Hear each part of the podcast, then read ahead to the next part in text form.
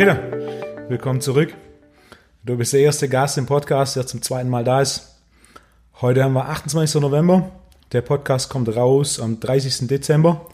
Äh, Bis dahin soll dann auch schon dein nächster Kampf angesagt werden. Gibt schon ein bisschen was, was du uns jetzt schon erzählen kannst. Ja, also erstmal Hallo an alle Zuhörer von Wolfgangs Podcast. Vielen Dank für die Einladung. Freut mich natürlich, dass ich der Erste bin, der äh, das zweite Mal kommt. Aber wir haben natürlich auch immer viele interessante Themen zu besprechen und ähm, wird mit Sicherheit auch heute wieder spannend. Zumindest für alle, die sich, sage ich mal, für Kampfsport interessieren. Ähm, ja, ich habe tatsächlich gestern einen Anruf von der UFC bekommen. Es ist was in der Pipeline. Ich darf natürlich noch nicht drüber sprechen, weil die UFC möchten natürlich die Ersten sein, die dann die Kämpfe halt ankündigen. Und der Kampf ist auch noch nicht von der Gegenseite bestätigt, sondern nur von meiner Seite. Aber so viel sei gesagt. Es ist vom Namen her mit Abstand der größte Gegner, den ich je gekämpft habe. Äh, was mich ein bisschen äh, verwundert hat, weil ich habe ja jetzt eine längere Auszeit gehabt, hatte mich zwar auf den Kampf im September vorbereitet bei UFC Kopenhagen, musste ich aber verletzungsbedingt absagen und habe dann aber auch entschieden, dass ich zurück ins Weltergewicht gehe. Ich wollte ja ursprünglich hoch ins Mittelgewicht wechseln, weil ich einfach schwer geworden bin mit den Jahren.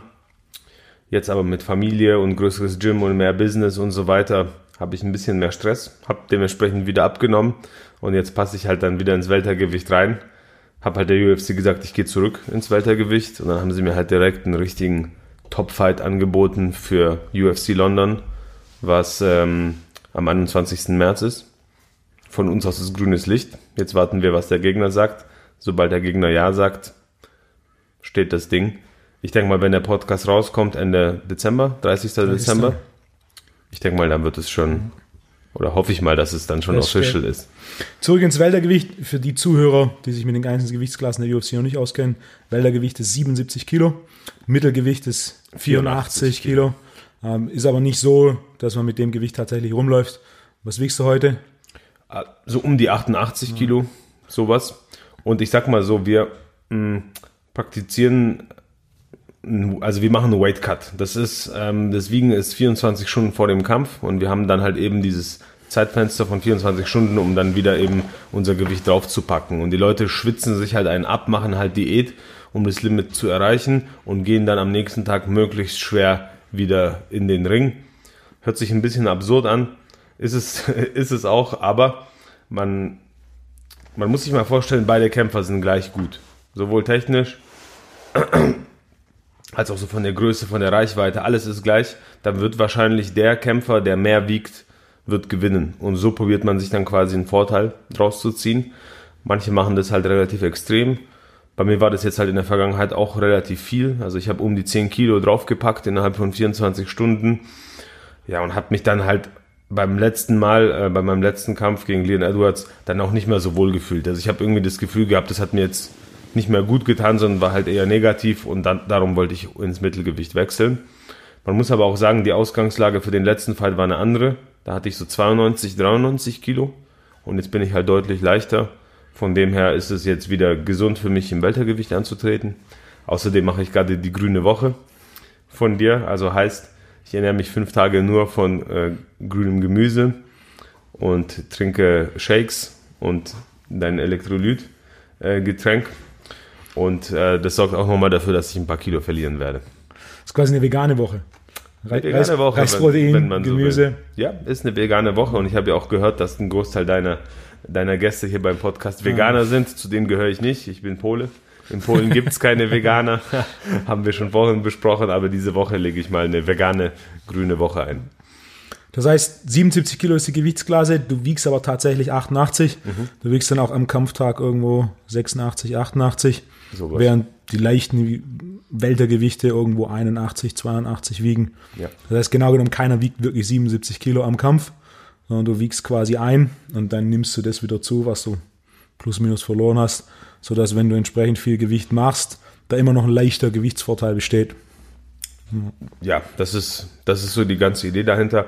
Ich sag mal so, es gibt schon auch Kämpfer, die tatsächlich mit 77 Kilo dann auch in den Ring steigen, aber nicht auf dem höchsten Niveau. Also da macht eigentlich so gut wie jeder Gewicht. Also ich habe mal von ein, zwei Kämpfern gehört, die wirklich irgendwie deutlich zu wenig gewogen haben, aber das war dann vielleicht auch aufgrund von irgendeiner Krankheit oder dass dann irgendwas passiert ist. Ich hatte auch mal in der Fight Week habe ich Durchfall bekommen, da musste ich keinen so einen großen Weightcut mehr machen und sowas kann natürlich dann immer mal passieren, aber die meisten praktizieren das und es macht ja halt auch Sinn bis zu einem gewissen Grad eben. Die UFC gibt ja auch relativ viel Zeit. Du kannst Freitagmorgen um 8 einwiegen, dafür, dass du dann Samstagabend kämpfst. Ja. Das ist ein relativ großes Spektrum, wenn man das vergleicht mit sowas wie du in Deutschland Judo, wo du im Endeffekt oder auch Jiu-Jitsu, wo du einwiegst und direkt danach kämpfst. Da kannst du natürlich nicht äh, so viel Gewicht machen oder den, den Vorteil oder den vermeintlichen Vorteil nutzen. Das ganze, der ganze Prozess ist jedoch recht anstrengend. Ich war auch schon einige Male dabei. Bei dir, das ist ein äh, recht kräftezehrender, belastender Teil Ja. des Sports und der Fight Week. Für aber am Ende vom Tag natürlich einen, einen gewissen Vorteil. Ja, also das ist das, was ich an meinem Sport eigentlich am meisten hasse, muss ich ganz ehrlich sagen, das, das Gewicht machen. Und klar, viele sagen dann halt zu mir, Peter, wieso tust du dir das an, wechsel dann doch einfach mal in die andere Gewichtsklasse. Ja, aber wenn ich jetzt hoch auf 84 gehe und nur 88 wiege im Ring und mein Gegner wiegt halt 100 Kilo, wird halt schwierig. Deshalb es ist einfach part of the game. Es gehört halt eben einfach dazu. Und ja, es macht keinen Spaß, aber man macht es halt. Was ein guter Punkt ist, wenn du sagst, das ist der unangenehmste Teil eines Sports. Nach dem ersten Pod Podcast habe ich ein bisschen rumgehört und gefragt, was wären sonst noch so interessante Themen gewesen. Und das, was bei den meisten, bei den meisten kam, war, okay, wie ist Peters Mindset? Wie ist es, wenn du da in den Ring gehst und dich quasi mit einem anderen prügelst, bis einer von beiden entweder bewusstlos ist oder jemand aufgibt? Für die meisten wäre definitiv sich zu schlagen oder jemand anders zu würgen oder versuchen, ein Gelenk zu brechen, der unangenehmste Teil des Ganzen. Du sagst jedoch, der, der Weight Cut ist das, äh, was damit Ab Abstand unangenehmste Teil des Sportes. Wie gehst du aus mentaler Sicht so einen Kampf an? Beziehungsweise, warum ist es gerade der Weight Cut, der der unangenehmste Teil ist und nicht der tatsächliche Kampf? Ja, der Kampf ist ja der angenehmste Teil. An, das ist ja auch der Grund, weshalb wir das halt auch alles machen. Weshalb wir die, die Diät, den Weight Cut und auch das ganze Training, die Strapazen auf uns nehmen, um uns dann im Ring zu beweisen, um zu schauen, wer der Beste ist. Und natürlich ist es hart. Und natürlich ist auch eine extreme Situation. Und jeder ist auch aufgeregt und hat auch eben auch gewisse Ängste. Aber das macht halt eben auch diesen Reiz aus, sich diese Herausforderung zu stellen das quasi dieses Ziel zu erfüllen und dann egal ob Sieg oder Niederlage, aber man fühlt sich immer großartig, wenn man aus dem Kampf rausgeht. Natürlich fühlt man sich besser, wenn man gewonnen hat, wenn man verloren hat, ist man traurig, aber einfach das Gefühl, sich dieser Herausforderung gestellt zu haben und alles gegeben zu haben, ist halt ja wie so ein Drogenrausch. Die Hormone fließen durch den Körper. Ich kann dann meistens tagelang danach nicht richtig schlafen und schlafe immer nur irgendwie ein paar Stunden und ist halt wirklich wie eine Sucht. Man will das halt immer wieder erleben und immer wieder halt auch machen. Und ähm, ja, also ist mit das Beste, was ich je gemacht habe. Jeder Fight ist einfach unvergesslich. Das Gefühl, was man einfach mitnimmt, ist, ist der Hammer. Ich kann es jedem nur empfehlen, halt auch zu machen. Was geht da in deinen Kopf vor? Beispiel, kurz bevor der Kampf beginnt, die Türe geht zu, Oktagon ist geschlossen, es ist nur du und der Gegner. Was sind so die letzten Dinge, die da einem, bevor das Ganze tatsächlich beginnt, durch den Kopf gehen? Also ich würde mal sagen, ich bin ja auch Trainer und sehe das halt auch bei meinen Kämpfern und es ist sehr, sehr unterschiedlich. Das ist bei jedem halt ein bisschen anders und bei mir hat sich das im Laufe meiner Karriere auch sehr, sehr stark verändert. Ich bin mittlerweile halt an einem Punkt angekommen, ähm, wo ich sage, ich bin so gut wie gar nicht mehr nervös. Also ich bin eher völlig klar. Ich merke schon, dass ich mich anders fühle wie sonst. Es ist halt, die Sinne sind geschärft. Man sieht besser, man hört besser, man riecht besser. Man ist bereits einfach für den Kampf oder wenn man sagt eben für den, für den Krieg. So, es kribbelt in den Fingern und man schwitzt ein bisschen mehr und sowas. Aber man ist auch gleichermaßen total klar. Man weiß, was jetzt halt eben kommt. Man ist halt eben drauf eingestellt und man ist auf jeden Fall ein bisschen so wie in so einem Tunnel drin. Man, je näher du an diesen Käfig läufst, je näher du kommst, desto mehr blendest du halt alles drumherum aus. Man sieht zwar noch die Fans und hört sie auch, aber im Prinzip, ich sehe dann nur noch den Cage und den Gegner und das alles andere ist so ein bisschen äh, verschwommen drumrum. Quasi der Tunnelblick, Der Tunnelblick. voller Fokus. So ist es. Und es ist halt sehr, sehr einfach, sich in dieser extremen Situation, ähm, sag ich mal, Fehler zu machen, weil es ist eine extreme Situation, Adrenalin fließt durch den Körper. Und beispielsweise, als ich noch Anfänger war und meine ersten Kämpfe gemacht habe, bin ich total schnell aus der Puste gekommen. Nicht, weil ich nicht gut trainiert war, also mit Sicherheit war ich nicht so gut trainiert wie, wie jetzt, aber ich konnte einfach mit dieser ganzen Situation nicht so gut umgehen. Ich bin einfach nicht so cool geblieben, wie ich das halt eben heute schaffe. Ich war, mein Kopf war total überhitzt und ich war, wollte ihn den, meinem Gegner den Kopf abreißen und so schnell wie möglich das halt alles erledigen und dann geht man halt wirklich rein wie so ein bisschen wie so ein wildes Tier, das einfach nur probiert, den, den Gegner zu zerstören. Und wenn, wenn das halt nicht funktioniert, dann geht halt die Puste aus, die Energie aus und man ver verliert eventuell den Kampf. Jetzt, wo die Karriere natürlich weitergeschritten ist, äh, weiter fortgeschritten ist, ich mehr Erfahrung habe, gehe ich da ein bisschen anders an die Sache ran. Aber es ist und bleibt immer noch ein aufregendes und ein sehr besonderes Gefühl. Du hast gesagt, im Laufe deiner Karriere hat sich das hin entwickelt zu mehr Ruhe, mehr Fokus. Waren da Dinge, die du aktiv gemacht hast oder waren es einzelne Kämpfe, wo du gesagt hast, okay, da danach hat sich das für mich verändert?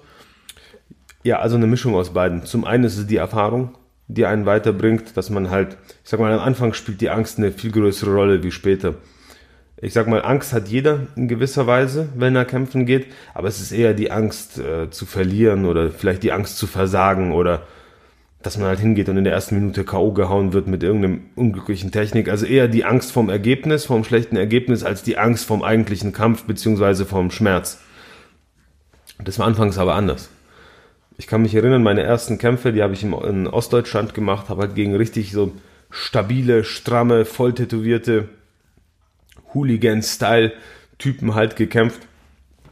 Ich war ein einfacher Junge aus der schwäbischen Provinz und wenn ich mir die einfach angeguckt habe, habe ich mir halt habe ich einfach nur Angst gehabt. Ich habe einfach nur Angst gehabt und das Gefühl, was ich hatte, war, ich will es jetzt einfach so schnell wie möglich hinter mich bringen, egal ob gewinnen oder verlieren. Ich habe mich jetzt hier diese Herausforderung gestellt. Ich habe gesagt, ich mache das jetzt, ziehe es halt auch durch. Aber ich hatte Schiss. Ich hatte Schiss vor, vor den Schmerzen. Ich hatte Schiss in die Fresse zu bekommen. Und äh, ja, es war grundsätzlich eher ängstlich. Wollte auch dann mit keinem mehr reden und auch konnte auch nicht mehr wirklich essen, weil mein Magen sich so komisch angefühlt hat. Aber dann halt zu merken, wenn es dann halt losgeht, wenn, wenn, wenn der Cage halt zu ist und der Kampf halt losgeht, dass alle Ängste und alle Gefühle im Prinzip weg sind und dann diese Klarheit kommt und diese Fokussiertheit kommt und sag ich mal, dieses, diese ganze Angst und diese negativen Energien sich in was Positives umwandeln und du halt schaffst, das zu übertragen in, in einfach in Energie und die an deinem Gegner rauszulassen, dann gibt es einem ein unheimlich tolles Gefühl. Und je öfter man es halt macht, desto sicherer wird man halt auch und, und selbstbewusster und dann ist irgendwann mal diese Angst halt weggegangen. Und die Motivation ist auch eine ganz andere geworden. So anfangs war es halt eher, man hat es halt gemacht, um sich der Herausforderung zu stellen, um sich selber zu beweisen, dass man halt das Zeug dazu hat, um zu kämpfen. Es ging natürlich auch um die Schulterklopfer von den Kumpels und von den Kollegen und sowas. Aber irgendwann mal später hat sich dann hin entwickelt zu, wirklich, sag ich mal, den Weg des Martial Arts zu probieren, wie weit kann ich gehen, was kann ich rausholen, wie gut kann ich halt wirklich werden. Und dann spielen die anderen Sachen, der Respekt vor den Leuten, die Schulterklopfer und so weiter, alles gar keine wirkliche Rolle mehr. Ist dann quasi mehr die Herausforderung des Wettkampfs an sich, als tatsächlich nur den, den Wettkampf zu gewinnen. Ja. So Was viele, die sich wahrscheinlich noch nicht deine Kampfstatistik angeschaut haben, gar nicht realisieren, dass du einen Großteil deiner Kämpfe, die du gewonnen hast, tatsächlich auch in der ersten Runde beendet hast. Ja. Ja. Gerade in Anfangszeiten war da die Strategie oftmals ne, drauf, runternehmen, Rücken holen. Und so schnell und, wie möglich finalisieren. Ja, was auch oftmals sehr gut geklappt hat. Hat gut geklappt, ist natürlich, sage ich mal, auf einem niedrigeren Niveau sehr viel einfacher umzusetzen als halt in der UFC, wo man gegen die Besten der Welt kämpft. Dann hat es halt auch schon funktioniert, aber ist natürlich dann ein bisschen schwieriger. Und nochmal, um auf deine Frage zurückzukommen, äh, du hast ja gefragt, wie ist es passiert, dass sich das so weiterentwickelt hat? Äh, mein eigenes Gefühl und auch, sage ich mal, mein Mindset. Das ist zum einen mal die Erfahrung und eben den Weg, den ich gegangen bin, aber ich habe mir halt auch Hilfe geholt. Natürlich, jeder Kampfsporttrainer bringt dir die Technik bei und so weiter, aber dieser mentale Aspekt gehört auch immer dazu. Jeder Trainer wird dir da auch ein bisschen was mit auf den Weg geben, dir Tipps geben, wie du das halt am besten angehen sollst. Also ich habe von vielen unterschiedlichen guten Trainern gelernt, aber ich hatte auch, äh, sag ich mal, sowas wie einen Mentalcoach, der, der mich der mir einfach geholfen hat, ähm, der die richtigen Fragen gestellt hat, der die richtigen Denkanstöße gegeben hat und der zum Teil auch Barrikaden gebrochen hat, die ich einfach in mir hatte. Und es hat mir sehr, sehr geholfen. Also ich war da jetzt nicht jahrelang und jeden Tag irgendwie bei ihm zum Sprechen, aber es gab so eine Phase, wo ich immer wieder mich mit ihm getroffen habe und ich habe so ein bisschen das Gefühl, dass er mich in die richtige Richtung geschubst hat und das dann auch tatsächlich ähm, sehr positive Effekte auf mich hatte und auch auf mein Selbstbewusstsein hatte. Wie hat denn so ein Mentaltraining ausgesehen? War das einfach ein simples Gespräch? Er hat Fragen gestellt oder habt ihr irgendwelche Übungen gemacht oder? Also im Prinzip ist es ein Gespräch. Er lernt dich halt kennen, sozusagen, analysiert halt deinen Charakter, fragt natürlich auch so, was willst du erreichen, wieso machst du das? Und anhand von den Antworten sieht er halt auch schon so ein bisschen oder hat er halt gesehen, was mein eigentliches Problem ist. Und mein eigentliches Problem war, also seiner Meinung nach, dass ich ähm, ja, der kleine Peter aus Balingen und äh, dass das Ganze mir jetzt ausgerechnet passiert, dass ich in der UFC bin und auf dieser Bühne kämpfen kann, habe ich eigentlich gar nicht so wirklich verdient, dass ich mich immer selber so ein bisschen klein gehalten habe. Und das hat er mir halt, sag ich mal, aus dem, aus dem Kopf rausgeschlagen. Und das hat mir wirklich auch geholfen, so dass ich einfach ein anderes Selbstbild von mir bekommen habe, mehr an mich geglaubt habe und dann auch wirklich tatsächlich angefangen habe zu glauben, dass ich es halt schaffen kann, bis nach oben an die Spitze zu kommen. Da davor bin ich irgendwie von Schritt zu Schritt nach vorne gestolpert und es hat halt irgendwie doch geklappt, weil ich halt auch fleißig war und einfach dieses Kämpfen in mir drinne hatte. Aber dann das große Ganze zu sehen, diese Vision zu haben und auch den Glauben an sich zu haben, hat auch nochmal Kräfte entfesselt, wo ich nicht dachte, dass es, dass es diese halt gibt. Und ist auch jetzt aktuell wieder halt ein Thema, weil ähm, ich jetzt in so einer ganz anderen Lebensphase bin, halt eben wie davor ich habe Familie, ich habe ein gut laufendes Business. Ich habe meinen Mann in zahlreichen Schlachten gestanden, also ich habe nicht mal dieses Bedürfnis, mich beweisen zu müssen und sowas. Also ich müsste eigentlich nicht mehr kämpfen. Ich kämpfe nicht mehr um meine Existenz, sondern ich bin in einer sehr, sehr komfortablen Situation. Und sich jetzt für einen Kampf zu motivieren, ist natürlich ein bisschen was anderes wie früher. Und jetzt in, in den letzten Wochen und Monaten habe ich halt wieder angefangen, mit meinem Coach so ein bisschen zu arbeiten, um mich mal wieder ein bisschen hinzusetzen, um einfach da wieder sage ich mal, neue Motivationsreize zu setzen, weil einfach nur kämpfen, um zu kämpfen, das will ich nicht. Sondern ich will, wenn ich es halt mache, dann will ich es halt auch richtig machen und will halt auch richtige Ziele haben und es aus den richtigen Gründen machen. Und also viele sprechen nicht darüber, und, weil die das halt irgendwie, für die ist es peinlich oder es ist eine Art Schwäche, die man zugibt, weil man sich Hilfe auf dieser Ebene holt. Aber ich kann es halt nur nur jedem weiterempfehlen. Sei das jetzt ein Coach oder ein Psychologe oder ein Trainer oder vielleicht der Vater oder irgendwie ein Freund, aber einfach sich mit anderen Menschen über solche Themen zu unterhalten und sich da einen Input zu holen, kann sehr viel verändern.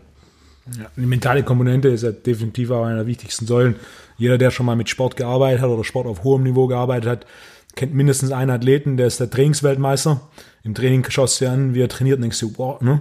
wenn da jetzt Spiel oder Kampf oder Wettkampf kommt, das läuft und dann kommt Spielkampf oder Wettkampf und das ganze Kartenhaus fällt halt in sich, in sich zusammen. Da im Endeffekt die mentale Komponente so ein bisschen die technische und die körperliche Komponente untergräbt. Die mentale Komponente ist ja sicher auch die eine, die am schwierigsten zu verbessern ist.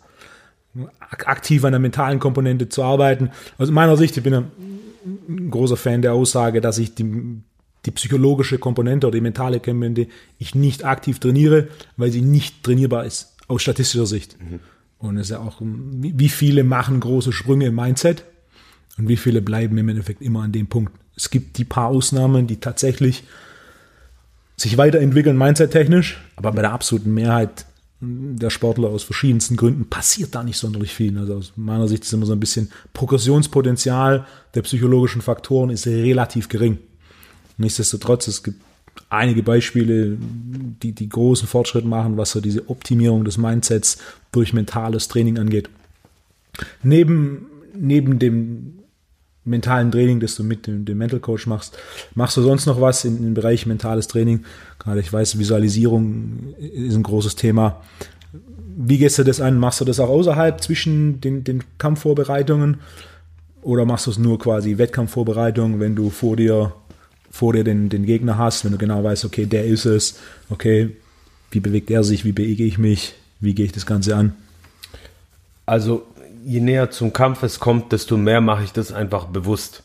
aber es passiert auch unbewusst. Also sagen wir mal so, ich war schon rein von meiner Persönlichkeit immer ein bisschen ein Träumer. Dass ich einfach, ich konnte stundenlang, ist jetzt vielleicht übertrieben, aber ich konnte lange da sitzen und einfach Tagträume haben, mir Sachen vorstellen, unter, unterschiedliche Szenarien in meinem Kopf durchgehen und sowas. Also ich habe eine sehr große Vorstellungskraft und ähm, sag ich mal, das ist ein mächtiges Werkzeug. Wenn man lernt, es so ein bisschen zu nutzen, für sich zu nutzen, dann kann das halt auch helfen. Und ich kann euch auch ein konkretes Beispiel sagen. Also ich hatte mal einen Kampf, wo ich halt wusste, okay, mein Gegner wird immer nach vorne kommen und ich werde vielleicht auch in eine Situation kommen, dass es halt bei mir nachlässt und ich werde halt müde werden. Und ich habe mich in meinem Kopf immer wieder in diese Situation gebracht, dass ich einfach total schlapp bin und einfach keine Power mehr habe und es, er kommt trotzdem immer noch nach vorne.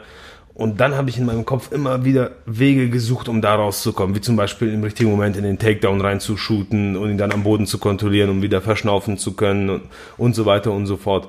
Und wenn du dann tatsächlich später im Kampf in diese Situation kommst, dann ist es wie so, ah, hier war ich ja schon mal. Obwohl du ja da eigentlich, klar, im Training warst du da schon mal, aber jetzt auf dieser Bühne und im Kampf und vor Zuschauern warst du da noch nicht. Und wenn du das schon mal mental davor durchgegangen bist und du kommst in diese Situation rein, dann hast du was, woran du dich festhalten kannst und dann schaltest du vielleicht ein bisschen schneller, wie wenn du äh, das jetzt nicht gemacht hättest.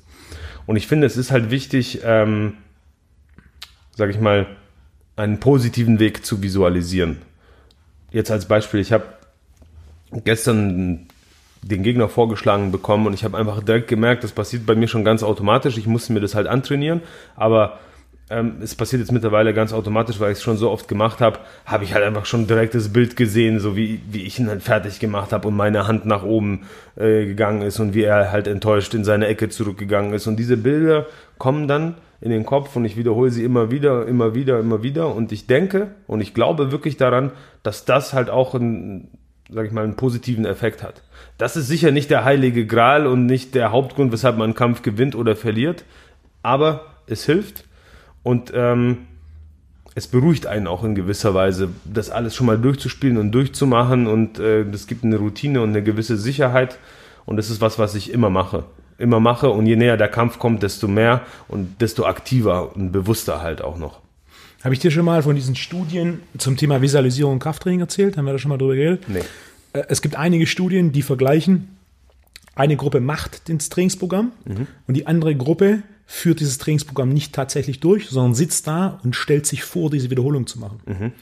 Und im Vergleich hat die Gruppe, die das Training nur visualisiert, ohne es tatsächlich zu trainieren, 50 bis 60 Prozent der Kraftzuwächse der Gruppe, die es tatsächlich trainiert. Also wenn die Gruppe, die es tatsächlich trainiert, 20 Kilo Gewicht steigert in Zeit X, die Gruppe, die es nicht trainiert hat, aber nur diese Abläufe im Kopf durchgeht, hat eine Steigerung von 10 bis 12 Kilo. Das heißt, nur quasi im Endeffekt die Begründung dahinter ist, muskuläres Training oder jede Form der tatsächlichen Bewegung ist eine Mischung aus der Ansteuerung des Nervensystems auf die Muskulatur. Das heißt, wir haben zwei Komponenten, wir haben Muskel und wir haben das Nervensystem. Wenn ich das Ganze visualisiere, arbeitet natürlich die Muskulatur direkt nicht. Es ist jedoch so, dass wir Anpassungen im Hirn haben, dass quasi Verschaltungen zwischen den Neuronen sich ändern und so du im Endeffekt einen Lerneffekt des Nervensystems hast den du danach, obwohl du das noch nicht komplett gemacht hast, zum Teil abrufen kannst. Das basierend auf so einer Studie könnte man zum Beispiel ganz einfach behaupten, 50 bis 60 Prozent der Kraftzuwächse ist rein Hirn, während der Rest dann die ersten 40, 50 Prozent der Muskel sind. Was gerade in so einem Sport wie MMA aus meiner Sicht wichtig ist, was ja auch viele machen, du kannst ja nur ein gewisses Maß an Zeit trainieren. Also wenn du jetzt sagst, okay, ich bin super motiviert, anstatt 10 Einheiten die Woche trainiere ich jetzt 18 Einheiten die Woche. Funktioniert nicht. Ja. Vielleicht ein, zwei Wochen, aber dann bricht man wahrscheinlich zusammen. Dann bist du zusammen. Da ist du körperlich bist du zu limitiert, aber es ist in jedem Sport so. Du kannst je nach Sport zwischen zwei und vier Stunden am Tag trainieren. Es gibt ein paar Ausnahmen, die können weniger als zwei trainieren. Es gibt ein paar Ausnahmen, sowas wie Synchronschwimmen, da wird teilweise acht Stunden am Tag trainiert. Mhm. Ja, aber die meisten Sportarten können nur zwei bis vier Stunden am Tag tatsächlich körperlich trainieren. Natürlich kannst du nicht körperliches Training, wie zum Beispiel sowas wie Visualisieren, für deutlich länger machen. Das ist natürlich deutlich weniger ermüdet und hast so, ich nenne es oftmals ganz Metalltraining, das wirklich funktioniert. Mhm. Ja. Mhm. Weil Mentaltraining ist ja oftmals, wenn man so die, die, die, das Spektrum da draußen anschaut, was Mentaltraining ist, ist halt so dieses Motivationsding ja. von yeah, Chaka und ne, ich bin ein Gewinner. Ja. Es ist ein schwieriges Thema, weil jeder kann im Prinzip Mentalcoach sein. Das ist ja nicht irgendwie eine Ausbildung, die man machen muss. Ich kann einfach sagen, ich bin jetzt Mentalcoach und leg halt damit los. Und natürlich hast du halt auch viele schwarze Schafe. Ähm, klar, und ist natürlich auch ein bisschen Trend momentan, ja, diese geistige Optimierung, Persönlichkeitsentwicklung, deshalb hast du halt an jeder Ecke einen Mentalcoach heutzutage. Das ist auch wie Personal Trainer und Kampfsporttrainer. Für einen Personal Trainer gibt es ja auch keine genau vorgegebene Ausbildung. Ja. Also im Endeffekt, jeder kann sagen, ich bin Personal Trainer. Oder auch im Kampfsportbereich. Wie viele Kampfsportler haben eine tatsächlich fundierte Kampfsporttrainerausbildung?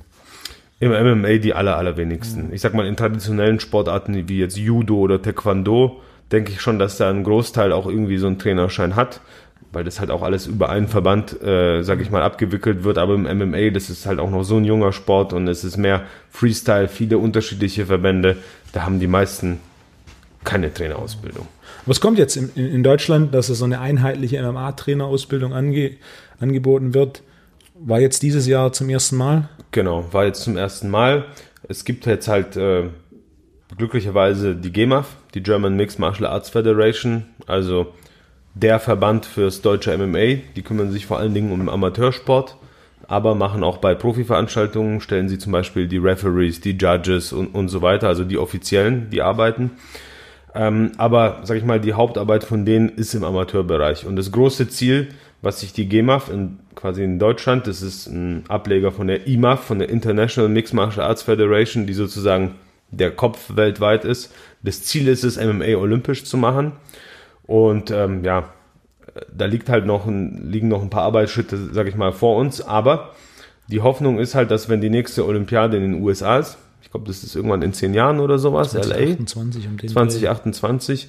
Und immer das Land, das quasi die Olympiade hostet, darf eine neue Disziplin mit einführen. Und da MMA ja so stark in den USA boomt, liegt es halt nahe, dass, dass die Amis halt sagen, gut, wir nehmen halt MMA mit rein. Und das läuft jetzt halt eben gerade. Und da gibt's halt natürlich auch viele Voraussetzungen. Es muss beispielsweise einen Verband geben. Was halt nicht geht, ist, dass MMA fünf unterschiedliche Verbände hat, weil dann sagt natürlich das Olympische Komitee so, ja, hm, wer ist denn hier jetzt mein Ansprechpartner? Dann brauchst du natürlich auch Dopingkontrollen. Dann brauchst du halt eben auch diese Trainerscheine und sowas. Also du brauchst halt eine Struktur in diesem Sport und das ist, was halt jetzt gerade sehr, sehr stark passiert.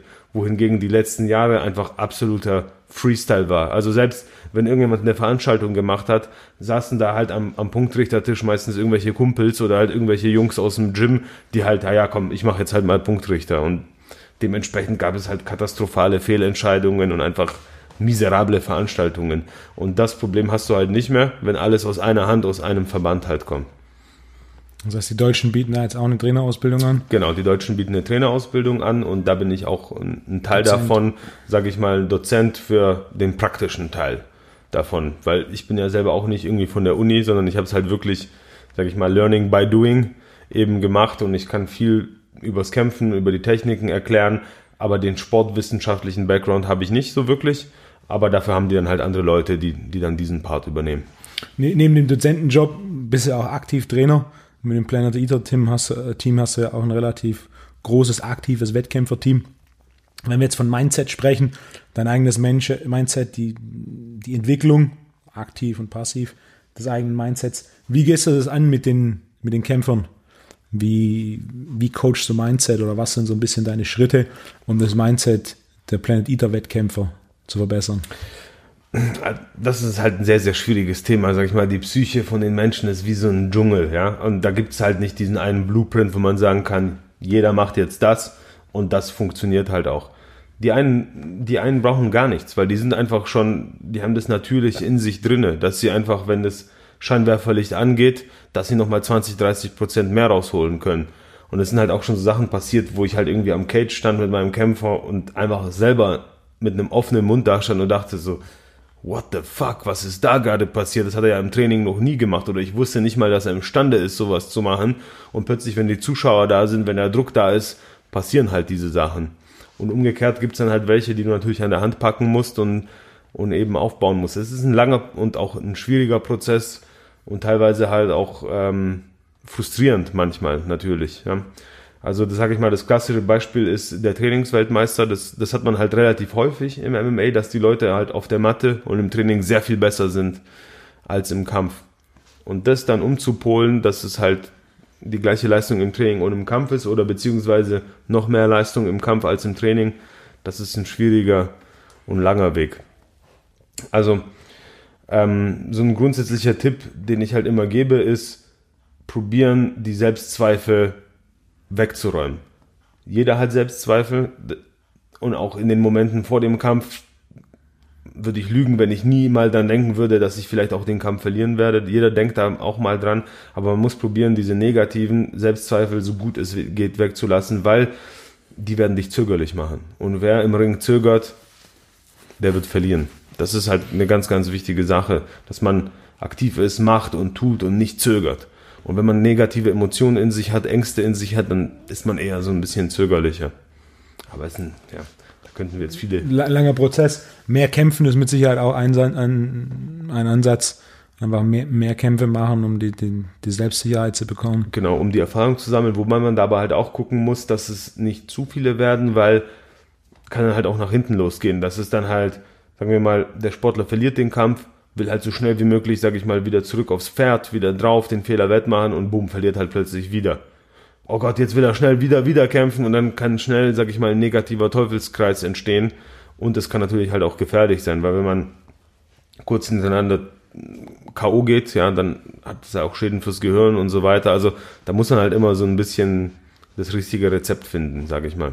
Also sich von so einem K.O. zu erholen, dauert, dauert deutlich länger.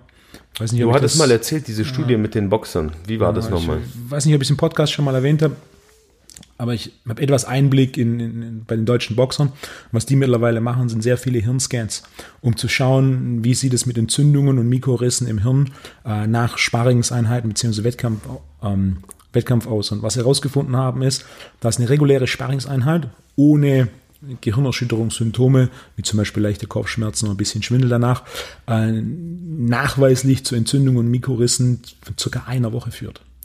Und eine Sparringseinheit mit leichten Gehirnerschütterungssymptomen, wie ein bisschen Schwindel, ein bisschen Kopfschmerzen, äh, bis zu 28 Tage nachweislich Entzündung und Mikrorisse hat.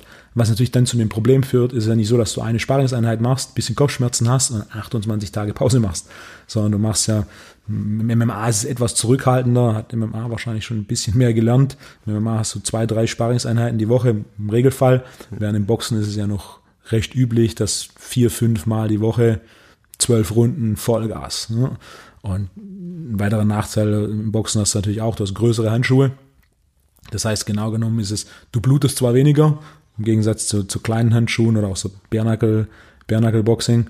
Ähm, das Trauma aufs Hirn ist jedoch höher, da du natürlich deutlich mehr Schaden absorbieren kannst im MMA.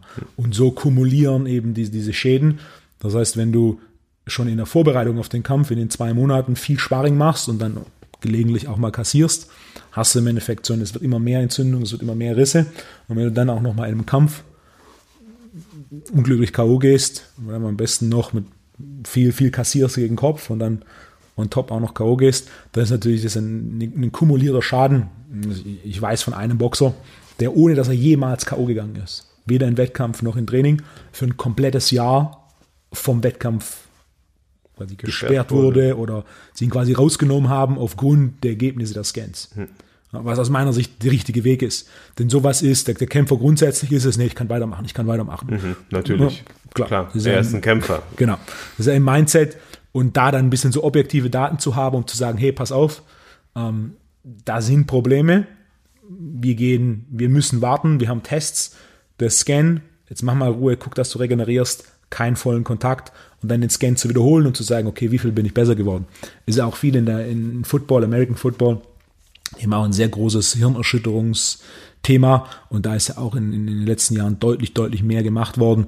Wie zum Beispiel, die machen so, so Gedächtnistests, ohne Baseline zu setzen. Und wenn du eine Hirnerschütterung hast, wiederholst du diese Tests und du schaust quasi, wie ist dein Score weg von der Baseline, mhm. um so zu entscheiden, okay, wie viel geistige Leistungsfähigkeit oder neurologische Funktion kostet dich diese Hirnverletzung oder dieses Hirntrauma noch in Relation, Relation zu dem, was du davor geleistet hast.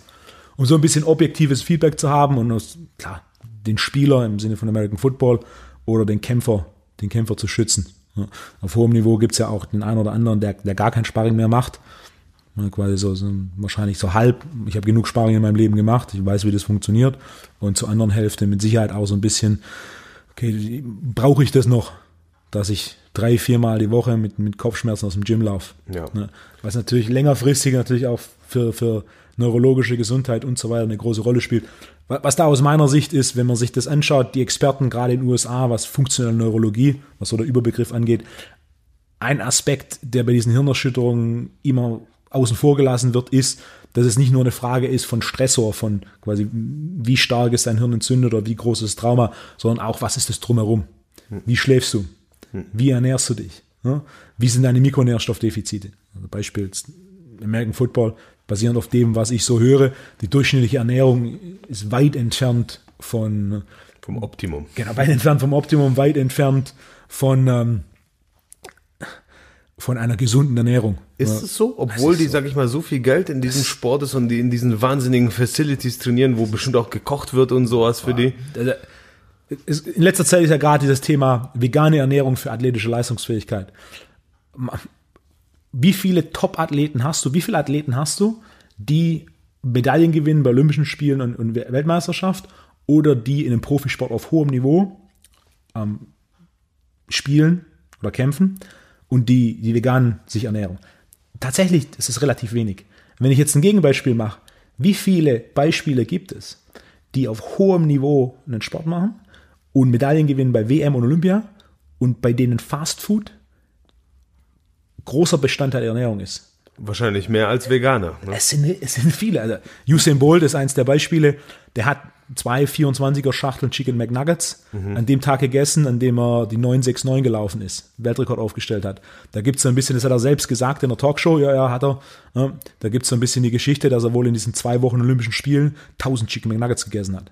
Wenn ich mit, mit den Sprintern, mit denen ich arbeite, mich unterhalte, die sagen, hey, wenn du olympisches Dorf gehst, McDonalds ist immer packed. Also McDonalds kennt jeder. Mhm. Da, bevor man was anderes probiert, geht man halt zu McDonalds. Und auch in anderen, also American Football. Und auch im MMA, ich bin mir sicher, dass es gibt einige, wo du weißt, okay, die, die leben, nicht wenn es jetzt nicht, nicht, nicht ein paar Wochen vorm Kampf ist, wo man sich dann mal zusammenreißt, ja. äh, die leben halt so dieses, ähm, in der Offseason esse ich McDonalds. Wenn dann, äh, wenn dann ein Wettkampf kommt, switch ich auf Taco Bell. Ja, ist, ja.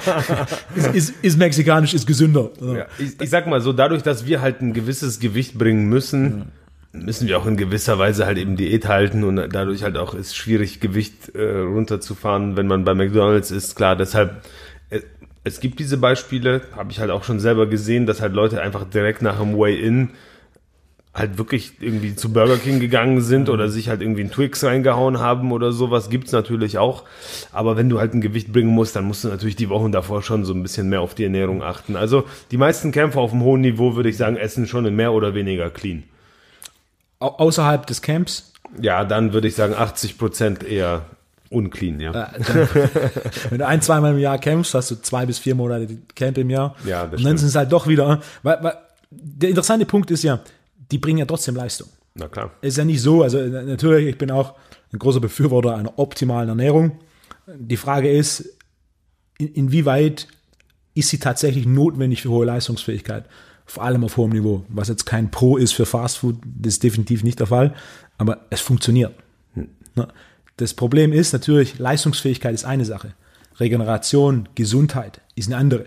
Und Fastfood, Leistungsfähigkeit, es funktioniert, das ist Fakt. Es gibt genug Beispiele, die einen Großteil des Jahres von, von Fastfood leben. Sie ab und an mal ein Weilchen zusammenreisen, klar. Aber wo, wo Pizza, Cookies, Burger. Eiscreme, Burger und so weiter und oftmals auch nicht von bester Qualität. Ein wichtiger Bestandteil ist, was ein faktisch einen negativen Effekt hat auf, also einfaches Beispiel, raffinierte Pflanzenöle. Wenn du Pommes isst, das sind Pflanzenöl frittiert. Ähm, wenn, du, wenn du Fleisch isst, das gebraten wurde, das wird in Pflanzenöl gebraten. Ne? Oder du hast ähm, Fleisch, das eine un unglückliche Fettsäurenzusammensetzung hat, weil es einfach minderwertige Qualität ist, dann hast du relativ viel Omega-6-Fettsäuren. Omega-3-Fische, Omega-3 kennt jeder, Omega-6 ist, ist der Gegenspieler, wenn man es ganz einfach macht. Omega-6 erhöht Entzündung. Wir brauchen Omega-6. Omega-6 ist nicht grundsätzlich schlecht. Wenn wir doch ein Überangebot an Omega-6 haben, haben wir ein Problem mit Entzündungsmanagement. Das heißt, wir haben zu lang zu hohe Entzündungslevel. Wenn ich jetzt mich konstant nur von Cheetos, 7-Eleven, ne, Hot Dogs, Taco Bell und, der, und so weiter und äh, ernähre, dann habe ich einen relativ hohen Omega-6-Konsum und ich habe einen relativ kleinen Omega-3-Konsum.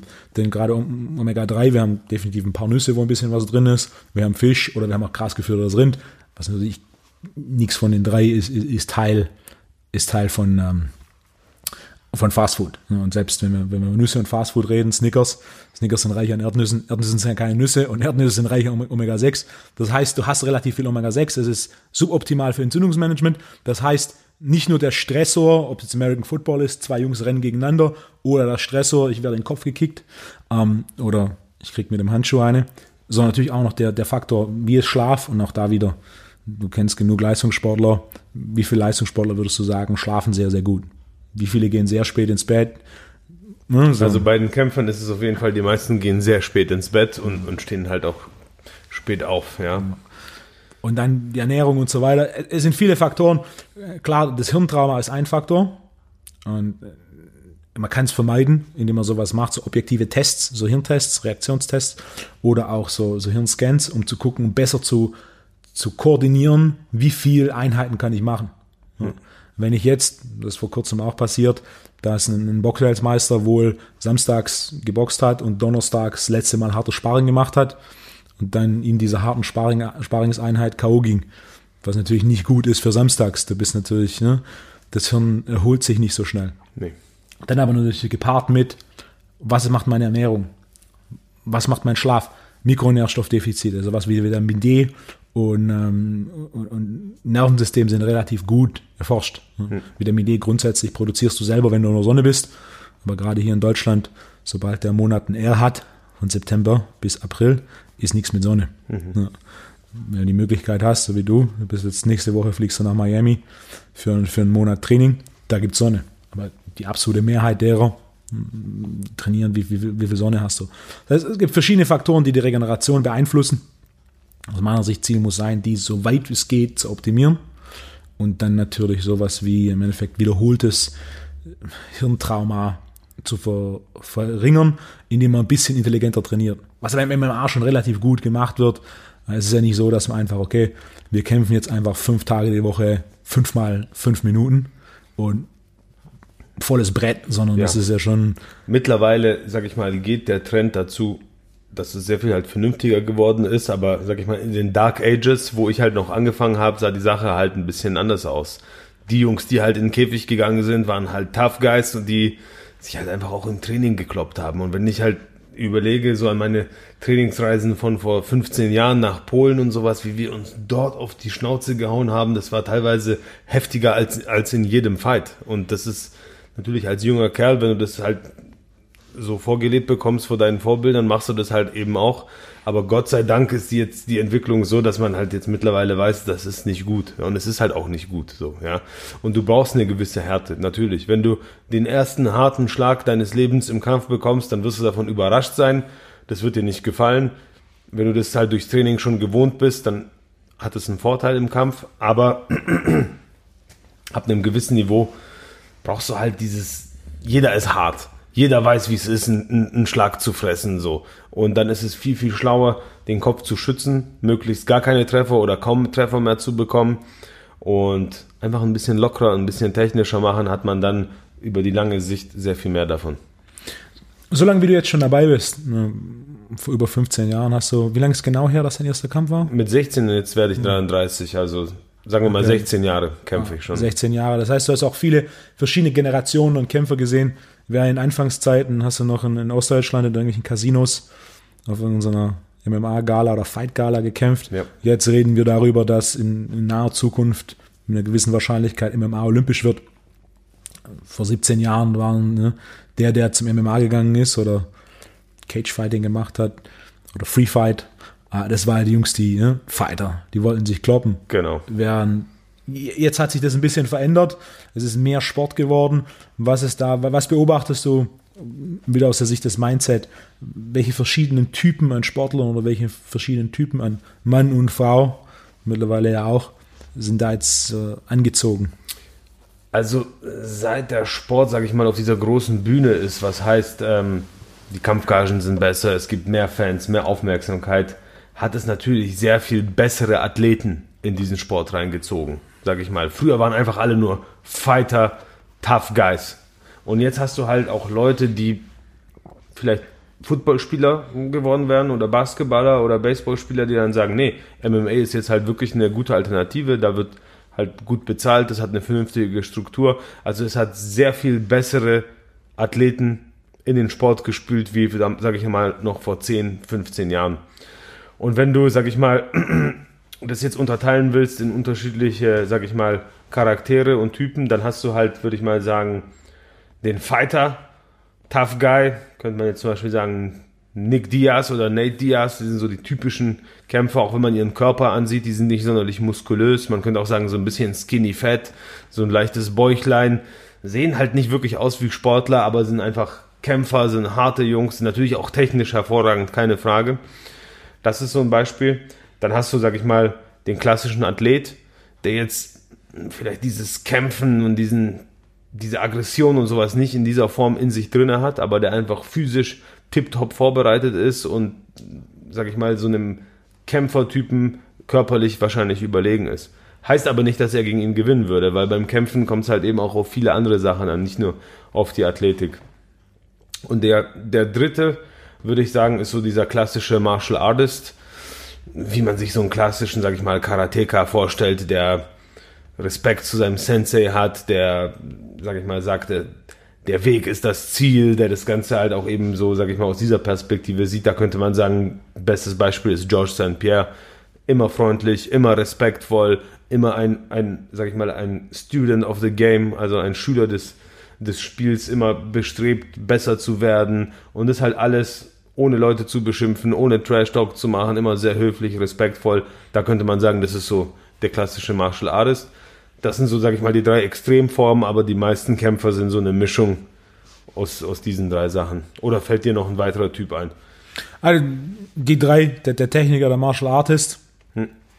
der, der körperliche, der Fighter und dann der Bewegungsbegeisterte, der Athlet und vielleicht noch als vierten so den Competitor, der mhm. wächst mit dem Wettkampf. Hm. So der eigentlich das quasi das Gegenteil von dem Trainingsweltmeister, der eigentlich keinen Bock auf Training hat, aber dann je näher der Kampf rückt, desto mehr Bestleistung im Kampf ab, abrufen kann. Hm. Vielleicht in der UFC so jemand wie John Jones, hm. der dann halt doch irgendwie auf hohem Niveau das Ding dann halt doch immer noch irgendwie hinbiegt. Ja. Während andere brechen und dann unglückliche Fehler machen, ist er definitiv so einer, der dann halt irgendwie doch, selbst wenn es mal für einen Moment nicht so läuft, das Ding dann doch nochmal hinbiegt. Ja. Aber dann auch wieder, ich denke auch, so die, die vier und dann ist noch eine Mischform. So jemand wie Georges St. Pierre, Martial Artist, aber wahrscheinlich einer der ersten großen Athleten. Natürlich. Die beiden, ne? Ja. Der dann halt diese Bewegungsbegeisterung reingebracht hat. Und dann, also jemand wie Diaz ist auch ganz große Fighter, der, ach, wurde Nick Diaz schon mal vorgeschlagen? Nate Diaz einmal mit Headkick und dann Ground Pound. Nick aber ansonsten nicht, Nick, Nick Diaz auch nicht, dass ich wüsste. So Jungs, die natürlich dann mächtig einstecken.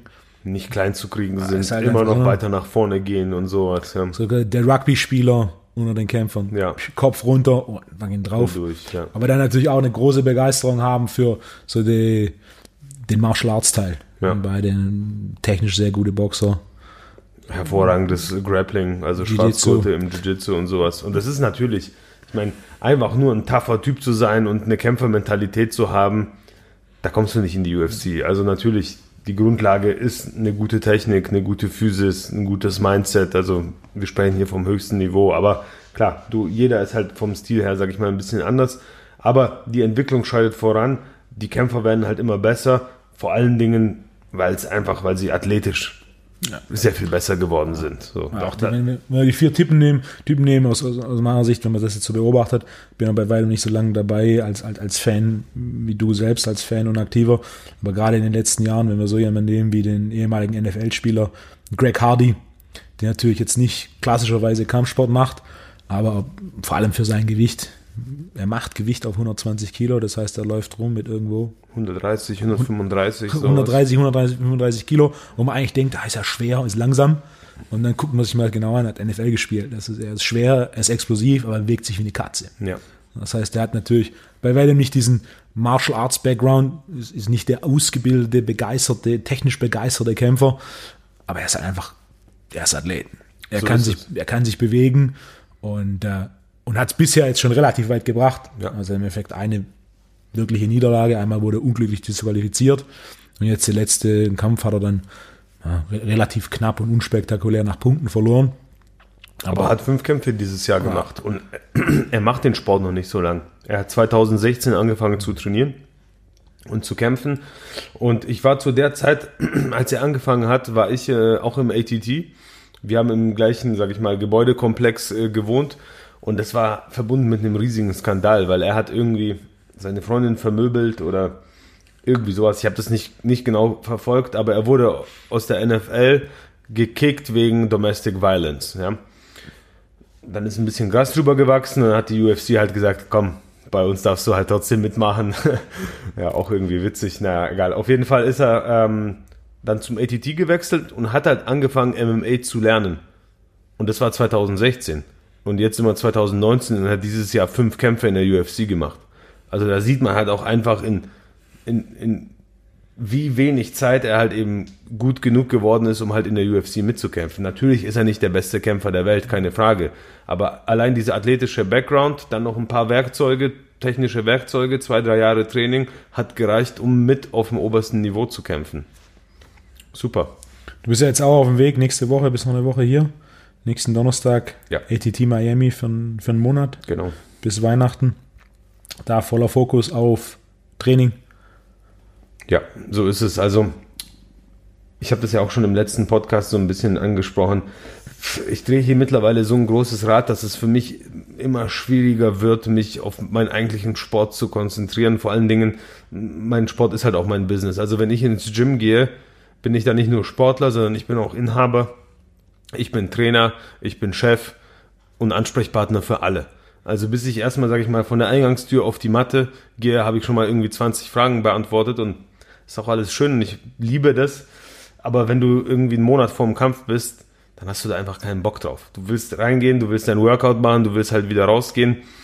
Ähm, und sag ich mal, für mich wird es zunehmend schwerer, das alles unter einen Hut zu bringen und deshalb ist jetzt halt auch die Entscheidung gefallen. Ich musste meinen letzten Kampf absagen, weil ich es nicht eben ge geschafft habe. Ich habe mich verletzt, ich war krank. Ich muss eine Veränderung vornehmen. Und ich bin ja schon immer gerne gereist und in unterschiedliche Teams gefahren, aber jetzt werde ich halt tatsächlich die nächste Wettkampfvorbereitung auf meinen anstehenden Kampf im März in London werde ich halt nicht zu Hause machen. Also stellenweise werde ich zu Hause sein, aber ich gehe jetzt erstmal einen Monat dahin, um schon mal, sage ich mal, die Grundlagen zu setzen. Dann komme ich über Weihnachten nach Hause. Weihnachten werde ich mit meiner Familie verbringen. Dann machen wir vielleicht im Januar noch eine Woche Urlaub und dann gehe ich halt direkt wieder zurück und werde halt irgendwie zwei, zweieinhalb Monate da bleiben und dann halt unmittelbar vor dem Kampf zurückkommen, um dann ein bisschen Jetlag zu überwinden, sich wieder ans Klima zu gewöhnen und dann mache ich den Fight so, dass ich wirklich nur mal zwei Monate, zweieinhalb Monate mich nur auf den Kampf, nur aufs Training fokussieren kann. Das habe ich leider viele Jahre nicht mehr machen können. Und dadurch erhoffe ich mir halt nochmal einfach einen guten Impuls nach vorne. Im Rücken das beste Team der Welt, American Top Team. Ich denke mal, mit diesem Setup, wenn alles gut läuft, wenn ich gesund und fit bleibe, kann ich jetzt nochmal die Spitze angreifen. Das heißt, warmes Wetter auf jeden Fall. Dann ein sehr, sehr hohes Niveau an, an Trainingspartnern, Gute Trainer, die besten Trainer der Welt, Strategen. gute Strategen und einfach ein relaxtes Umfeld. Ich muss mir keine Gedanken machen über irgendwelche Kündigungen, über irgendwelche Briefe. Keiner wird mich da anrufen, beziehungsweise ich habe mein Handy aus und ich kann mich einfach nur auf das fokussieren, worauf es jetzt ankommt und es ist jeden Tag besser werden und fit für den Kampf werden. Und das fühlt sich schon fast an wie Urlaub, muss ich sagen, weil sonst mache ich das wie so nebenbei. Ja. Hast du dich schon mal mit anderen UFC-Kämpfern zum Thema Mentaltraining unterhalten? Und war da irgendwas dabei, wo du gesagt hast, oh, interessant oder oh, das, was er macht, ist ein bisschen crazy? Also zum Beispiel mein, mit einer meiner besten Freunde, äh, Krzysiek Jotko, ist auch langjähriger UFC-Kämpfer, Top-Mittelgewicht, ist in der Top 15 in, in der Weltrangliste. Der hat auch einen Mentalcoach und der, der hat ihn lustigerweise noch niemals getroffen. Und ich finde halt so irgendwie, wenn du mit jemandem über deine Gefühle und deine Probleme sprichst, gehört ja schon auch, sage ich mal, so eine gewisse persönliche Beziehungsebene dazu. Und er hat diesen Typen halt nie getroffen und skypt halt ab und zu mal mit ihnen und es funktioniert halt trotzdem wunderbar. Das finde ich schon, ähm, finde ich schon ein bisschen kurios. Also das weiß ich nicht, ob ich da dann so ein Vertrauensverhältnis zu diesem Trainer aufbauen könnte. Wo sitzt dein Mentaltrainer? Der ist auch Ami. Der ist, Okay. ist glaube ich, in Denver oder so. Und Jotko ist in Florida. Haben sich halt, wie gesagt, noch nie gesehen. Ich habe mir halt ein paar Mal zugehört, ähm, was sie da so besprechen in, in ihren Sitzungen. Läuft ganz ähnlich ab, halt eben wie, wie, wie meine. Aber wie gesagt, die, einfach die Tatsache, dass sie sich nie gesehen haben, finde ich schon ein bisschen kurios. Sind da irgendwelche Übungen dabei oder ist ein reines Gespräch? Also, was sowohl ich als auch Jotko immer wieder ähm, quasi mit aufbekommen, sind so ein bisschen Hausaufgaben. Dass man zum Beispiel irgendwas auf Tonband ab, äh, aufspricht und sich das danach abhört. Oder dass man unterschiedliche Sachen, Notizen sich macht, sich Sachen aufschreibt und die dann immer wieder durchliest, wiederholt und ergänzt und sowas. Also es ist nicht nur Sprechen, sondern solche, solche Sachen werden da halt eben auch gemacht. Auch eine interessante Sache, die mh, mir auch ein bisschen geholfen hat, sind so Sachen wie Gesichtszüge. Dass wenn du zum Beispiel, pff, sagen wir mal, du wirst müde und du veränderst dein Gesicht, du veränderst dein Gesicht, du ziehst die Mundwinkel nach unten und zeigst nach außen hin Entschlossenheit, dieses Gefühl überträgt sich auch irgendwie nach innen, ja? Oder zum Beispiel Lächeln, dass du einfach lächelst. Es gibt dir, also nach außen hin wirkst du fröhlich und aber auch nach innen hin verändert es irgendwas. Und das ist zum Beispiel auch eine Sache, die ich beim Mentaltraining gelernt habe, dass ich auch anwende und halt auch merke, dass es halt auch wirklich funktioniert. So, wenn ich merke, hm, ich muss mir jetzt in den Arsch treten, nächste Aktion muss kommen, dann gehen die Mundwinkel nach unten und schon hm, habe ich nochmal ein paar Prozent mehr, die ich rausholen kann. Oder eine andere Sache, die ich halt mache, wenn ich positive Erlebnisse habe, dann probiere ich die wie, mit einer gewissen Geste zu, abzuspeichern. Also jetzt als Beispiel einfach die Faust hochheben, ja, ist so, so ein Klassiker. Es passiert irgendwas Gutes, ja. Ich habe im Training eine gute Einheit gehabt, habe jemand gut besiegt im Sparring und dann mache ich ja, ja. Und dann speicherst du es ab und in, sag ich mal, schwierigen Momenten kannst du mit dieser gleichen Geste dann wieder ähnliche Emotionen quasi rausholen. Aber das ist natürlich auch ein Training. Das funktioniert, wenn ich jetzt einfach zu dir sage, mach mal den hier und dann, dann passt es, funktioniert halt auch nicht. Man muss es sozusagen programmieren. Und da gibt's unterschiedliche Tools. Oder beispielsweise ein Kampfschrei, wenn du sowas willst. Dass du halt sagst, jetzt geht's los und dann ah, lässt es nochmal irgendwie alles raus. Das kann dann auch nochmal Kraft entfesseln. Um einige Beispiele zu nennen.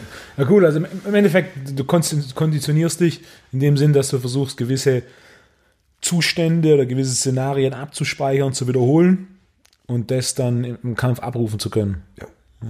Du bist immer so gut in die Sachen Ja, schnell zusammenfassen und einfach ausdrücken. Das kann ich nicht so gut. wie du. Ja, aber was ein guter Punkt ist, im Endeffekt, ne,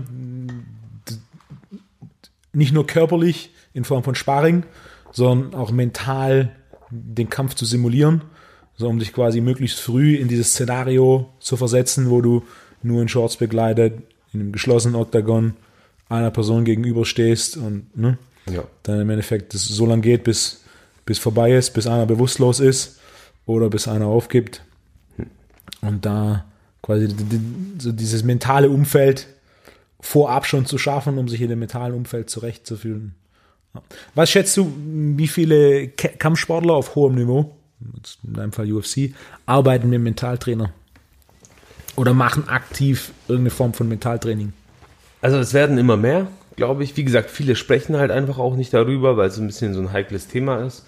Ähm, immer mehr. Früher würde ich sagen fast keine. Habe ich fast niemanden gekannt, aber jetzt, wo sich das halt professionalisiert und die Leute halt erkannt haben, dass dieser mentale Aspekt halt eben einfach auch wichtig ist und dass man da halt auch in gewisser Weise was machen kann. Ich gebe dir recht, was du gesagt hast, es ist sehr, sehr schwierig. Viel schwieriger, sage ich mal, als ein Bizeps zu trainieren oder eine Kampftechnik. Aber es ist halt möglich. Und ich denke mal, das haben die Leute erkannt. Und auch grundsätzlich in der Gesellschaft ist ja so ein, sag ich mal, Selbstoptimierungstrend. Und das passiert natürlich auch im MMA. Und dieser Selbstoptimierungstrend ist ja nicht nur rein aufs Körperliche, sondern eben auch eben aufs Geistige. Und ich würde sagen, so schätzungsweise ein Drittel der Kämpfer holen sich Hilfe, würde ich sagen. Und natürlich, wenn du halt auch mehr, sag ich mal, Geld hast und mehr Möglichkeiten hast, ähm, auf gute Leute zuzugreifen, dann halt eben noch mehr. So. Und es gibt halt auch, sage ich mal, Teams, professionelle Teams, die einfach wie so einen Teamsportpsychologen haben, der dann halt einfach einmal die Woche vorbeikommt und jeder kann sich dann halt mal mit dem hinsetzen. Sowas habe ich auch schon gesehen, dass es halt eine richtige Struktur in einem Gym gibt, wo sowas angeboten wird. Ich habe sowas bei mir im Gym auch gemacht, natürlich in ein bisschen abgeschwächter Form. Ich habe Sportpsychologie-Studenten gehabt, der bei mir ein Praktikum gemacht hat und der dann auch über eine gewisse Zeit einige von meinen Kämpfern halt eben betreut hat. Und ich habe halt auch bei einigen hat es halt gar nichts gebracht. Die haben sich auch nicht so wirklich darauf eingelassen oder hatten halt einfach keinen Bock drauf. Und bei anderen hast du halt gesehen, dass, dass es einen spürbar positiven Effekt gehabt hat. Was ich auch sehe, bei den, bei den Kunden, die ich sehe, ist ja nur ein kleiner Teil des Leistungssport. 90 Prozent von der, die zu mir kommen, ist im Endeffekt so General Population, so der reguläre Tra Trainierende, der reguläre Ziele hat. Psychologische Komponente.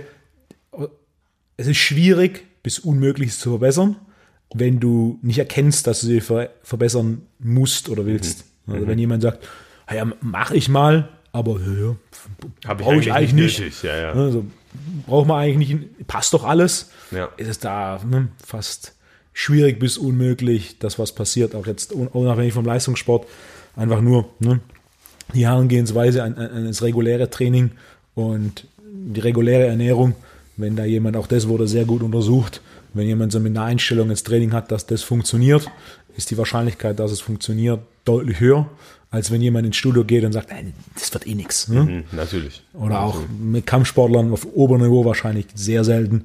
Aber auf unterem Niveau passiert mit Sicherheit öfter, dass jemand schon in den Kampf geht und denkt, oh, das verliere ich. Hm. Ja, natürlich. Ja, natürlich. Was dann, was natürlich auch dann wahrscheinlich so passieren wird, ja, ja klar. Recht schwierig wird. Ja. Hm. Was sagst du? Dieses Mentalcoach-Thema, ist es was, das grundsätzlich die meisten schon ohne einen bestimmten, bestimmten Einschnitt oder ein bestimmtes Event oder bestimmte Notwendigkeit zu herziehen, ist es schon sowas, das jetzt quasi normal ist. Das ist ein Großteil derer oder ein Drittel, was ja schon sehr, sehr viel ist, für was vor 15 Jahren war es null. Ne? Hm. Vor 15 Jahren Mentalcoach MMA oder Free Fight. Ja. Ah, Gab es gar nicht. Aus seiner Sicht ist es etwas, das in 10 Jahren normal ist. Normal im Sinne von, dass 75 vielleicht sogar 90 Prozent aller MMA-Kämpfer jemanden haben.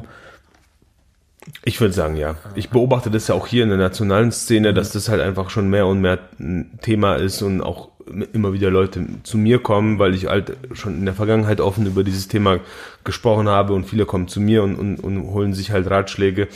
Und ich glaube, ja, also ich denke mal, der prozentuelle Anteil von MMA-Kämpfern, die sich in diesem Bereich Hilfe holen, ist auf jeden Fall größer als bei Normalos, weil ja jemand, der MMA macht, schon jemand ist, der ambitioniert ist, der probiert sich zu verbessern und der diesen Leistungsgedanke hat. Und der mentale Aspekt spielt beim Kämpfen einfach auch eine sehr, sehr große Rolle. Natürlich in jedem Sport, aber ich denke mal beim Kämpfen eben halt noch mal ein bisschen mehr, weil man ist halt in diesem Cage und man kämpft gegeneinander, ist halt noch mal eine andere Situation, wie wenn ich gegen jemanden halt laufe, so. Da wird keine Gewalt angewendet und so weiter. Also, sag ich mal, ist dieser mentale Aspekt noch mal ein bisschen wichtiger. Und viele Leute, die halt dann einfach Erfahrung sammeln im Ring, ihre ersten Fights machen, egal jetzt auf welchem, auf welcher Ebene, merken dann ja auch, dass sie vielleicht negative Emotionen spüren oder Angst haben und so weiter und dass sich da halt irgendwie was tut und dass sie halt auch merken, hm, das muss halt in Zukunft besser gemacht werden und sich da eben die Hilfe holen. Und wenn es halt links und rechts eben auch passiert, denke ich halt schon, dass der Trend eben auch so weitergehen wird und es halt mehr und mehr Kämpfer geben wird, die, die davon profitieren und die das halt auch nutzen werden. Aus der, Sicht des, aus der Sicht des Mindsets und gerade im Leistungssport, wenn ich mit anderen Sportlern drüber rede, ein Punkt, der mir immer so ein bisschen, gewinnen ist einfach, verlieren ist es nicht. Gewinnen zu lernen, das geht recht simpel und einfach verlieren zu lernen ist der deutlich wichtigere und größere Schritt, denn jeder, egal, selbst wenn du ungeschlagen bist, gerade im Kampfsport, es gibt so ein paar Ausnahmen, die über 18, 20 oder im Boxen, Mayweather, 50 Kämpfe ungeschlagen, der ist quasi im Wettkampf ungeschlagen, hat aber schon kleine Niederlagen im Wettkampf und natürlich viele Niederlagen im, im Training eingesteckt. Du hast da vor ein paar Wochen auf Instagram einen sehr, sehr guten Post zu dem Thema Niederlage und aus meiner Sicht definitiv zum Thema Niederlage und, und Mindset gemacht, was dein, äh, dein Kampf damals in, in Australien, in Australien ja. 56.000 Zuschauer, eines der größten UFC-Events ever. Und äh, im Endeffekt, ja, du hast sehr unglücklich verloren. Also im Endeffekt, was passiert ist, der, das ist ein Kick von gerade vorne direkt unter die unterste Rippe mit dem Fußballen. Also direkt auf die Leber, ja. ja. Und es war halt in dem Moment, wo ich mit dem Jab reingegangen bin. Ja. Ich bin ja Linkshänder, also heißt meine rechts Äh, meine rechte Hand ist vorne und auch meine Leber ist vorne. Und ich gehe rein mit dem Jab und im glitzegleichen Moment bringt er halt den Frontkick. Ich bin komplett offen, die Muskulatur ist nicht angespannt. Die Zehen bohren sich halt in die Leber und 56.000 Australier werden Zeuge davon, wie ich K.O. auf dem Boden liege. Also war einer der beschissensten Momente der Karriere. Äh, aber, wie ich halt eben auch in diesem Posting gesagt habe, wichtig ist, ähm, daraus zu lernen. Und das sagt halt auch mein Trainer immer, you either win or you learn. Und bei uns ist es ja ganz einfach, wenn du die Kampfstatistik anguckst, siehst du halt entweder ein W für win oder ein L für lose. Aber Dean sagt halt immer, das ist nicht L für lose, sondern das ist L für learn. Mhm. Und darum geht's. Und es ist halt auch, wie du sagst, wenn du gewinnst, ist alles cool. Gehst nach Hause, die Sonne scheint dir ein, zwei Wochen aus dem Arsch, du bist zufrieden, ja, ja, gut, vielleicht hätte ich da eine kleine Verbesserung machen sollen, aber im Prinzip läuft alles mehr oder weniger so weiter, ähm, wie es davor gelaufen ist. Wieso sollte man was ändern? Es läuft ja. Aber wenn man halt verliert, wenn man auf dem Boden liegt, dann fängt man an, sich Gedanken zu machen, wieso ist es passiert, was muss sich verändern. Und ja, da ist es halt auch die Kunst, sag ich mal, die richtigen Veränderungen zu machen, weil man muss ja nicht gleich alles über den Haufen werfen, nur weil man jetzt einmal verloren hat, wenn man davor gute Leistungen gebracht hat. Aber da, sag ich mal, sich immer wieder in die richtige, sag ich mal, die richtige Route zu finden, das ist natürlich schon schwierig und auch schon, schon eine große Herausforderung. Und man kann nicht perfekt sein. Das ist halt auch, sag ich mal, das Schöne. Man entwickelt sich halt weiter und oftmals dachte ich schon, ja, jetzt bin ich halt an dem Punkt angekommen, wo, wo es halt passt und dann merkst du halt doch wieder, nee, man muss halt wieder was verändern und das ist ja auch das Schöne. Und in gewisser Weise ist halt auch wirklich so, der Weg ist halt das Ziel. Es gibt nicht dieses ultimative Ziel, sondern dieser Weg des Kämpfers, des Martial Artists, man sucht immer nach Perfektion und nach Verbesserung. Ja, das ist ja auch das, was den Reiz ausmacht. Was uh, Win or Learn, was aus meiner Sicht das, das Nieder-, die Niederlage oder das, das Verlieren zu lernen, ist es im Endeffekt, okay, was nehme ich mit, was mich besser macht, was äh, einer der Punkte deines Posts war, und was mich auch damals, als du mir das erste Mal erzählt hast, war der Punkt, dass du quasi nach dem Kampf zum Gegner des Trainers gegangen bist und mit dem quasi so geredet hast, okay, was war der Plan, um quasi zu verstehen, okay, was lief da gerade schief, mhm. was kann ich besser machen. Mhm. Was definitiv was ist, dass er bei, das auf die wenigsten Leistungssportler zutrifft. Mhm. Was aus meiner Sicht auch so eins der Elemente von einem Mindset ist, das einen weiterbringt, ist okay, nicht nur so, okay, wie du gesagt hast, ich habe gewonnen, also alles gut, machen wir weiter, sondern auch, okay, ich habe nicht gewonnen, was lief schief, was kann ich besser machen. Ja. Und das ist halt ganz ah. wichtig. Und da muss man halt auch ehrlich mit sich sein. Und ich beobachte das halt bei vielen, die das halt nicht gut machen. Die sagen dann halt, ja, mein Gegner war bestimmt auf Stoff.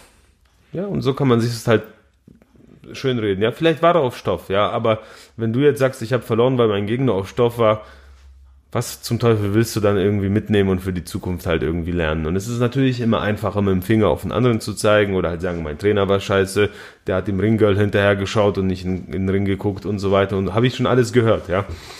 Und es ist, kann man sich halt einfach machen und mit dem Finger auf die anderen zeigen, aber man sollte halt immer den Fehler bei sich suchen, weil selbst wenn man halt sagt, ey, der Trainer war schuld, ist man letztendlich selber schuld, weil man selber hat sich ja den Trainer ausgesucht. Also letztendlich fällt alles auf einen selber zurück und das ist halt das Wichtigste, dass man sich immer an die eigene Nase greift.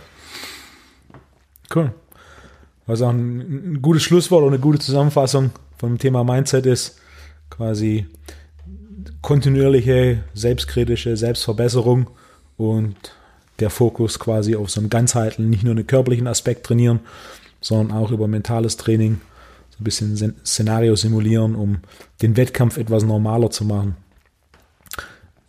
Peter, abschließend, also, möchtest du noch den Zuhörern oder Zuschauern noch was zum Thema Mindset mitgeben?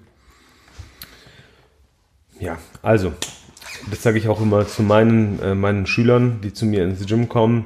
Und es gibt auch sogar T-Shirts äh, mit diesem Slogan, wo ich, äh, wo halt drauf steht, ja, für mich ist das Gehirn wichtiger als jeder Muskel. Kämpfe werden im Kopf entschieden, das ist äh, definitiv so. Und ähm, ja, ich kann euch jetzt keinen, äh, sag ich mal, Guide geben, wie ihr mental stark werdet, aber alleine zu erkennen, dass es da äh, Möglichkeiten gibt, um, um die Psyche, um, um, um, um den mentalen Aspekt zu trainieren, dass man da halt auch was machen kann, finde ich, das ist schon eine Erkenntnis, die hätte ich gerne ein bisschen früher gesammelt. Also letztendlich der das Gehirn ist halt auch nur ein Muskel oder ist auch ein Muskel wie jeder andere auch und das kann man halt auch trainieren. Ist aber mit Sicherheit sehr viel schwerer, wie den Bizeps zu trainieren. cool. Peter, vielen Dank für den Einblick. Ich hoffe, für jeden Zuhörer und Zuschauer war ein bisschen was dabei, um an dem eigenen Mindset zu feilen. Bis zum nächsten Mal. Bis zum nächsten Mal.